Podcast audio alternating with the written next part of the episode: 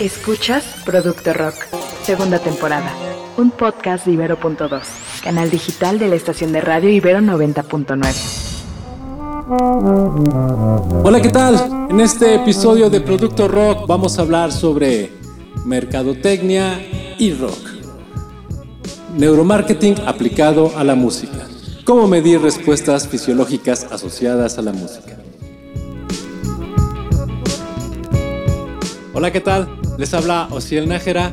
En este episodio, pues voy a estar aquí solito con un invitado que es una gran eminencia en Latinoamérica. Yo diría que a nivel global, en cuestiones del neuromarketing, nuestro estimado César Castellanos no va a poder acompañarnos debido a que anda en una gira artística allá en Europa, anda por allá en Florencia, en Italia, dándose una vuelta, pues con su grupo barroco de Antigua Metrópoli. Sin embargo, nos vamos a quedar una charla muy, muy, muy rica, platicando aquí con Juan Pablo Rodríguez. Juan Pablo Rodríguez, ¿cómo estás? Muy bien, gracias. Muchas gracias por la invitación eh, y feliz, feliz de estar acá. Juan Pablo, cuéntanos un poquito de tu trayectoria, en qué te especializas, qué es lo, a lo que te dedicas para que nos podamos introducir en esta gran ciencia en la que tú te desarrollas. Claro que sí. Mira, para comenzar voy a ir un poco hacia atrás para ver cómo se relaciona un poco con la música y dónde puedo asociarlo, si bien no es lo mío, ni la música, uh, si el rock por gusto, más no por, no por profesión. Pero yo empecé en Europa, viví, la ciudad donde más he vivido es Viena, Austria,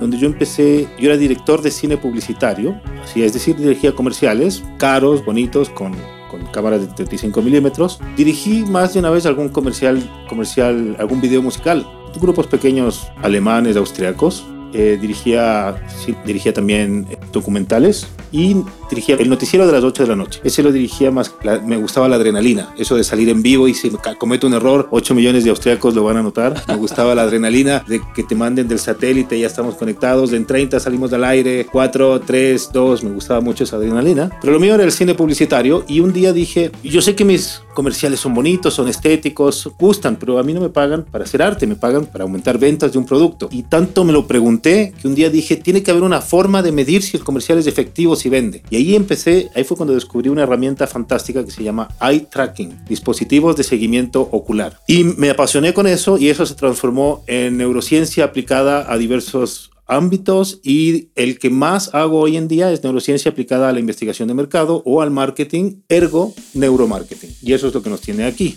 Muy bien, muchas gracias Juan Pablo. Y precisamente, bueno, como, ustedes bien lo recordarán, una de las grandes o uno de los grandes propósitos de este podcast es precisamente hablar sobre estas las estrategias de mercado que tiene, que tiene el rock, ¿no? Sí, acuérdense, este es el programa donde el rock es un producto, no es un culto. Entonces, pues precisamente queríamos invitar a un mercadólogo, a alguien que ya esté metido en el tema para que nos explique, para que nos hable un poco sobre esta ciencia que es el neuromarketing, ¿no? Que no tendrá mucho, tendrá, si no estoy mal, unos, unos 20 20 años. 20 años, Ajá, podemos 20 hablar años. de 20 años. Eh, mira, vamos un paso atrás. ¿En qué cosas podemos aplicar la neurociencia? Porque lo que yo hago Bien. es neurociencia aplicada a, y ahí viene el apellido, ¿no? En inglés, Apply Neuroscience to, y viene el apellido, a, por ejemplo, prevención y seguridad, minería, uh -huh. eh, hay una, una nueva tipo de medición que se llama Skill Transfer, cómo uh -huh. puedo hacer en líneas de producción con neurociencia que sean más productivas.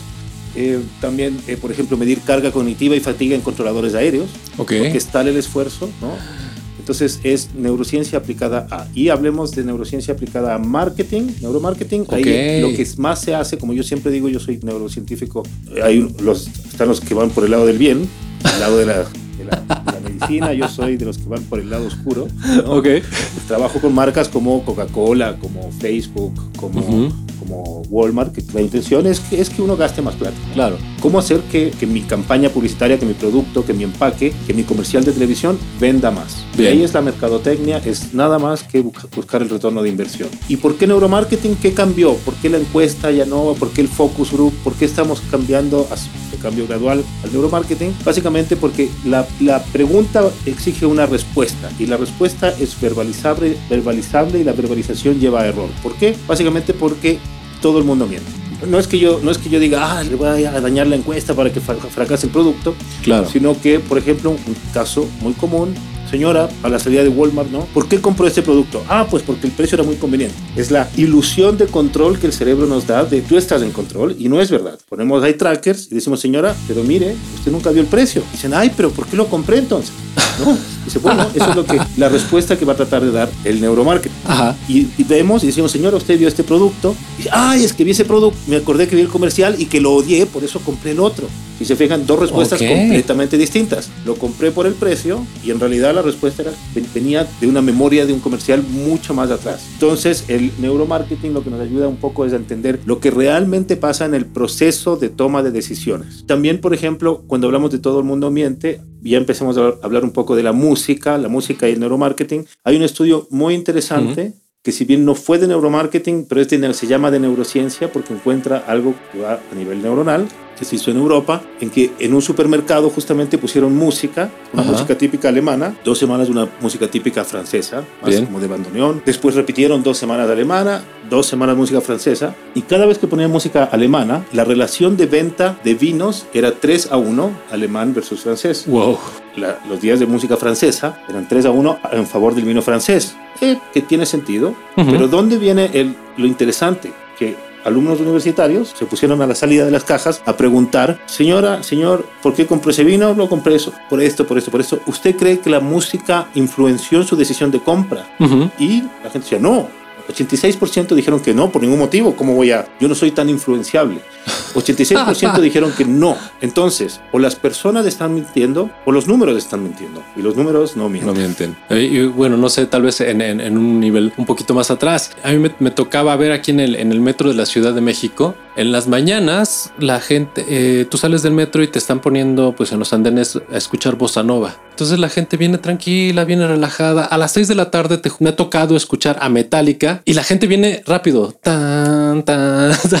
O sea, el, pas, el paso, el ritmo que tiene la música tiene efectos sobre sus pasos también, ¿no? De- Y eso está más que probado y lo usan los supermercados también. Ujú. Hay ciertas horas en que quieren que la persona, por flujo, que entre, compra, salga, entre, compra, salga. Y hay otros en que hay menos gente, dicen que se queden el mayor tiempo posible y que gasten más. Eso lo tienen muy medido los supermercados. Ujú. Es uno de los grandes problemas que se dio ahora con la pandemia. Bien. Que los supermercados tienen todo eso, la influencia de la música, cómo hacemos que entre, compre, salga o queremos que se dilate el tiempo de la experiencia de compra, qué porcentaje de la percha o góndola me da el mejor retorno de inversión, dónde el material publicitario afecta a las, al aumento de ventas de mi producto. Todo eso estaba más que medido. Eh, los, los detergentes, los famosos detergentes, en que los Unilever, Kimberly Clark, Procter Gamble tienen la hegemonía Ujú. y aquí no me entra ningún chiquito y pagan para tener esa hegemonía del detergente. Y vino la pandemia y de repente apareció el e-commerce, el magnánimo Unilever está al lado del, del detergente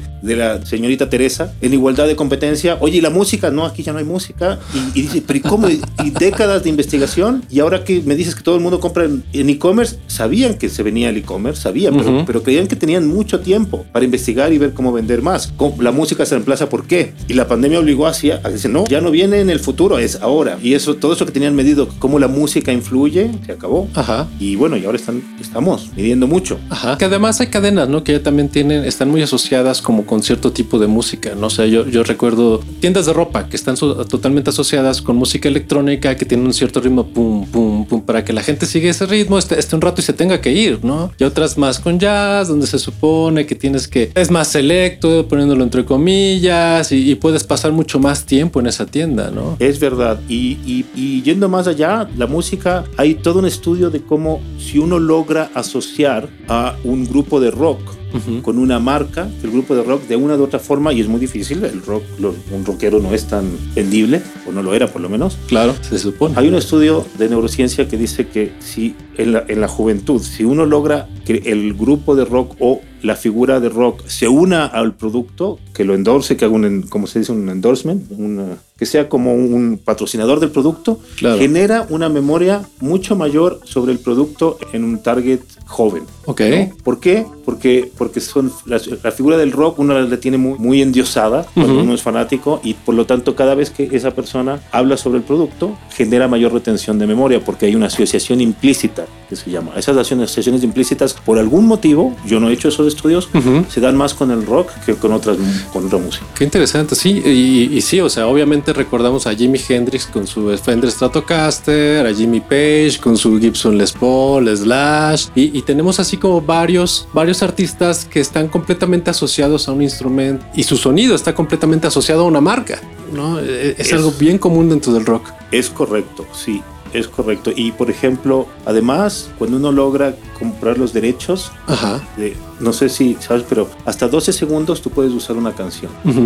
Entonces hay gente que se aprovecha de eso. Y yo uso 11 en un comercial, no pago derechos porque estoy hasta ahí. Pero eh, cuando uno quiere utilizar una canción, tiene que pagar los derechos para un comercial. Dependiendo de la canción, pueden ser carísimos, ¿no? Pero hay un caso súper que siempre me llamó la atención, una entrevista a Moby, el cantante, que una vez que dice, él compone y decía, yo no entiendo por qué vienen marcas como Toyota y no sé qué y me pagan 600, 700 mil dólares para que les componga una canción de 30 segundos.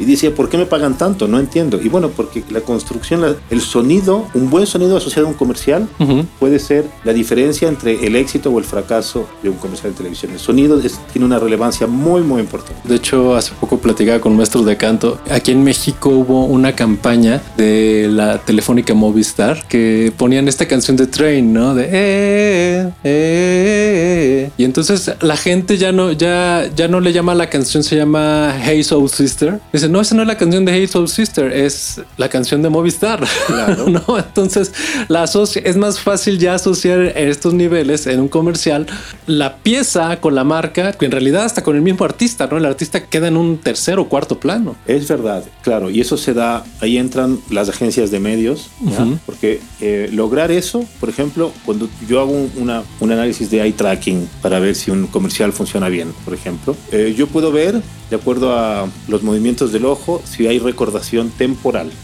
nada más que temporal. Para que la, de la recordación temporal pase a la recordación permanente, se da por repetición. Y la agencia de medios es la que dice, la que se encarga que uno se levante y vea Coca-Cola y que va por la calle, Coca-Cola y ya prendo mi celular, Coca-Cola, abro internet, Coca-Cola. Esa es la repetición. Y veo, veo una mancha, un muro rojo con, con, una mancha blanca y lo primero que se me viene a la mente es Coca-Cola.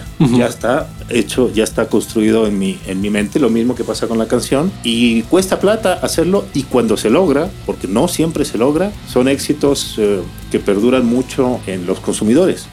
Muchas, muchos de esos se han logrado a través de la música. Muy bien. Oye, Juan Pablo, y cuéntanos, cuéntanos más un poquito más de eye tracking. ¿Qué podemos medir con eye tracking? ¿Cómo nos funciona? Porque igual tú y yo ya sabemos más o menos, bueno, yo ya sé más o menos cómo se mueve, tú eres el experto, pero para las personas que nos están escuchando, ¿qué puede medir el eye tracking para que se den una idea pues del trasfondo, ¿no? De, de todo lo que implica, no nada más el movimiento de los ojos, sino más bien qué otras cosas se pueden medir con esta tecnología. Claro, el eye tracking es un dispositivo que ve dónde miro yo en una pantalla. También hay, hay otros tipos de tracking lentes que uno se pone y señora camine por el supermercado y compre. Pero hablemos de los de pantalla. Y yo me veo todos los movimientos oculares sobre lo que sea que yo proyecte en la pantalla. Y yo siempre he dicho yo testeo comerciales, usabilidad de sitios web, eh, lo que se llama User Centered Design, diseñar un sitio web no pensando en cómo le gusta más al diseñador, sino cómo le sirve más a quien va a usar ese sitio web. ¿Y cómo hacerlo? Viendo cómo la persona, cómo se comportó visualmente sobre un sitio web. E-commerce, como mencionábamos anteriormente. Y siempre decían, pero ¿y comerciales de radio no puedes medir? Digo, no, pues es eye tracking, ¿cómo?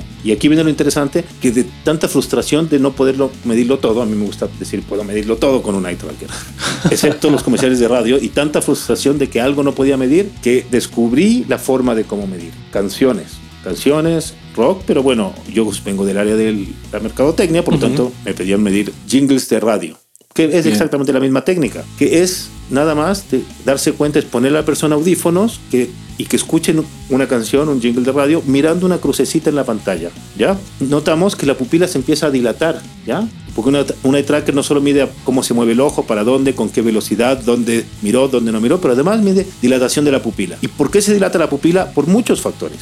El primero, la luz. Prendo la luz, mis pupilas se cierran. Apago la luz y mis pupilas se dilatan. Ese es el más común y conocido por nosotros. Si yo logro aislar el factor luz, yo digo, aquí no hay ningún cambio de luz, cualquier fluctuación de la pupila se da por estimulación neuronal. Entonces yo puedo, así puedo, podemos medir dónde las neuronas empiezan, en qué parte de la canción las neuronas empiezan a estimularse y la pupila se empieza a dilatar. Además, queremos ver que esa dilatación o esa estimulación neuronal en el momento X, segundo X de una canción, eh, en qué dirección, positivo o negativo. Y por eso ponemos un dispositivo que mide la, la micromusculación, la micromusculatura del rostro y nos da si lo percibe de forma positiva o negativa. Viendo, mide siete emociones básicas, enojo, tristeza, miedo, y hay una happy, felicidad, cuando sube. Y ahí tenemos en qué dirección. Eh, pero además queremos ver con qué potencia, además de la pupila, pero con qué potencia, y utilizamos un dispositivo que es un galvanómetro, le dicen algunas personas, es un GSR, Galvanic Skin Response, que mide, mediante microsudoración de la, de la piel, mide el impacto en el sistema simpático nervioso. Y con eso cerramos una suite, un laboratorio que por fin logramos medir sonidos, que era lo único que nos faltaba, y utilizando un eye tracker, que es lo interesante. Ahí, ¿cómo vas a medir una canción con un dispositivo que mide los movimientos de los ojos? Y es justo con eso, dilatación de la pupila. Ok. Oye, y por ejemplo, si, si este, tú ya que has logrado identificar patrones allí en, en, midiendo la música, si se pueden crear piezas musicales a partir de estas mediciones, si ya tienes más o menos allí como, como un patrón de repetición en ciertas piezas. Crear no, mejorar sí. Ok. Mejorar sí. Si podemos ver, oye, aquí, aquí pierdes, aquí estás en un ritmo súper bien, está lo que se llama el arousal, ¿no? Es excitación, ¿no? Y aquí en este momento se pierde, hay un pic hacia abajo. Entonces, ¿qué haces? O sea, teniendo esa información, en el fondo lo que siempre, la base de todo esto es, si lo podemos medir, lo podemos mejorar. Entonces decimos, ¿y qué hago entonces? Aceléralo, cámbialo, córtalo y vamos midiendo hasta que logramos que sea, logramos mejorarlo. No crearlo, pero sí mejorar. La base de la medición es, pues si lo podemos medir, lo podemos mejorar y claro, y eso sí es lo que se hace, tanto con comerciales, por ejemplo, eh, hablemos de comerciales de televisión o de radio, ¿ya? Una cosa es filmarlo, una cosa es grabar un, comercial con música o, eh, y eso tiene un costo, pero otro es de la pauta de medios. Claro. yo ya me gasté la plata y ahora tengo que lanzarlo en Televisa, en Telemundo, en todos los canales y eso es una inversión alta. Claro. Entonces, con esto, con estas técnicas podemos ver si es, y lo hemos hecho muchas veces, yo y mi equipo, hemos podido ver si es que lo podemos acortar, sacar esos, esos vacíos neuronales, lo acortamos, haciéndolo más efectivo, que genere mayor recordación, pero lo mejor es que eh, financieramente hablando también es fantástico, porque uno paga la pauta de medios por segundo. Entonces tú dices, o sea, me lo bajas de 45 a 30 segundos, me lo haces muchísimo más barato y además más efectivo, y eso es lo que logramos hacer. Wow. Oye, y también supongo que también pueden intervenir en esta, en esta asociación de sonidos con marcas, ¿no? Por ejemplo, claro. o sea, cuando, cuando, nos, cuando todos nosotros prendemos nuestro Netflix, ya todo mundo asocia, lo asocia con un sonido. Inmediatamente aquí ya todos tuvieron la N haciéndose junto con este sonido, ¿no? De, de la marca. Sí, y no tengo ejemplos, pero los podemos buscar después. Pero hay una teoría ya de, neuros, de, de neuromarketing que, muy conocida por las marcas, que es cuando un logo una marca se asocia a cinco notas. Por ejemplo, no me acuerdo más cuáles, eh, pero Intel, tan, tan, tan, tan, hay muchos. Tun, tun, tun, Claro, tan, tan, tan, tan, ese también. ¿Cuál es ese? Ese es, es, el de Intel, ¿no? Sí. No, ese es otro. ese es el, bueno, pero cinco notas. Dicen que cinco notas asociadas a un Ajá. logo, cuando se logra que el, el, consumidor asocie el logo con esas cinco notas, ya ese logo ya, ya pasa a ser parte del subconsciente colectivo. Yo. Uh -huh. Ya, ya uno escucha tintun, tintun, y, ah, y, ya sabe automáticamente cuál es. Sí, el sonido cuando prendes tu computadora. Cuando ¿no? prendes el computador, etcétera, etcétera. Y esos sonidos, lograr eso con sonidos es, es difícil, es muy difícil, uh -huh. cuesta, pero lograrlo es casi como cuando Harley Davidson logra que la gente se, se haga tatuajes de, de su marca. ¿no? Eso ya es llegar a un nivel de marca, ¿no? que, se, que, te haga, que se hagan un pues uno no se va a hacer un tatuaje de Toyota, ¿no? Claro, claro, Harley sí. Davidson, sí. Ese es el nivel cuando logras asociar una música, una Ajá. Canción o las famosas cinco notas a tu marca, es llegar el equivalente al nivel de que se tatúe en tu marca. Okay. Es lo máximo que llega. Y cuesta, se intenta muchas veces, no se logra. Las marcas que lo logran son son exitosas. Y bueno, y eso es básicamente medir para tratar de lograr, tratar de lograr uh, el éxito, aumento en ventas, etcétera. Los productos que fracasan son muchísimos más de lo que uno cree. Uno cree que uno cree que cada producto que ve es un éxito. 8 de cada 10 productos nuevos fallan. Las grandes marcas ya lo saben, pero ellos dicen, si lanzar 10 productos me cuesta un millón y los dos productos que tienen éxito me generan 10 millones, ya estoy ganando, aunque pierdan, aunque 8 hayan, hayan fracasado. Claro. Pero la búsqueda del éxito es mucho más difícil de lo que uno cree y son muchas más las marcas, productos de Unilever, productos de Procter Gamble que salen al mercado, desaparecen sin pena ni gloria, pero los que se quedan, se quedan fuera. Oye, Juan Carlos, para los que nos están, nos están oyendo, si alguien desea entrar en contacto contigo, si alguien tiene una duda, si alguien quiere saber más, este, profundizar, ¿dónde te puede conectar? ¿Dónde te puede encontrar? Si me buscan en eh, LinkedIn, Juan Pablo Rodríguez, tengo mi email de la empresa que hace estudios, uh -huh. juanpablo.rodríguez.rkneuroconsulting.com. Ahora hay que ponerle cinco notas. Ahora hay que ponerle cinco notas. Oye, Juan Pablo, pues ha sido sumamente iluminador tu visita aquí en Producto Rock. Ya necesitamos a alguien clavado en, en, esta área, alguien que nos pudiera vincular de fondo con el neuromarketing y con el marketing en general de alguna manera. Y pues, no sé, algo más que desees agregar. Sí, que la verdad me quedé excitado, entusiasmado con esto de medir un video de rock, asociaciones entre dos grupos, batalla de rock en aso entre asociaciones buenísimo. implícitas. Si alguien se anima, contáctenme y lo hacemos juntos. Cuenta conmigo también, mándame el link, yo estoy puestísimo. Y si quieres, pues lo ponemos acá también en algún vínculo de nuestro podcast. Bien, voy a ir a armar el link ahora mismo. ya estamos. Muchísimas gracias, Juan Pablo. Muchísimas gracias a Miquel que está allá en los controles. Y pues nos escuchamos en la próxima sesión de Producto Rock. Que tengan ustedes buena tarde, buena noche, buenos días. Gracias a todos los que nos escucharon en esta emisión y los esperamos en el siguiente programa de Producto Rock. Producto Rock se transmite a través de Ibero 2 Club, canal digital de la estación de radio Ibero 90.9. Roquea con nosotros.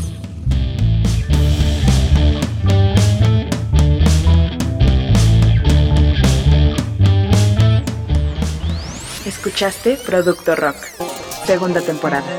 Disponible en plataformas de audio y en el sitio ibero99.fm.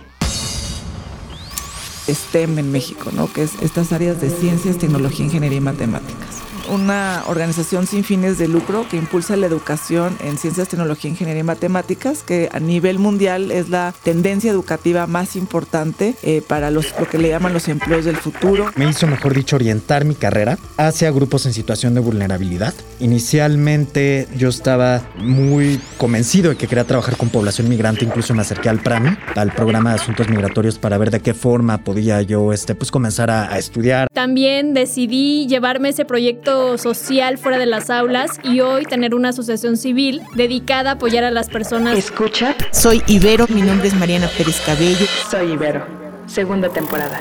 Un podcast de Ibero.2, canal digital de la estación de radio Ibero 90.9.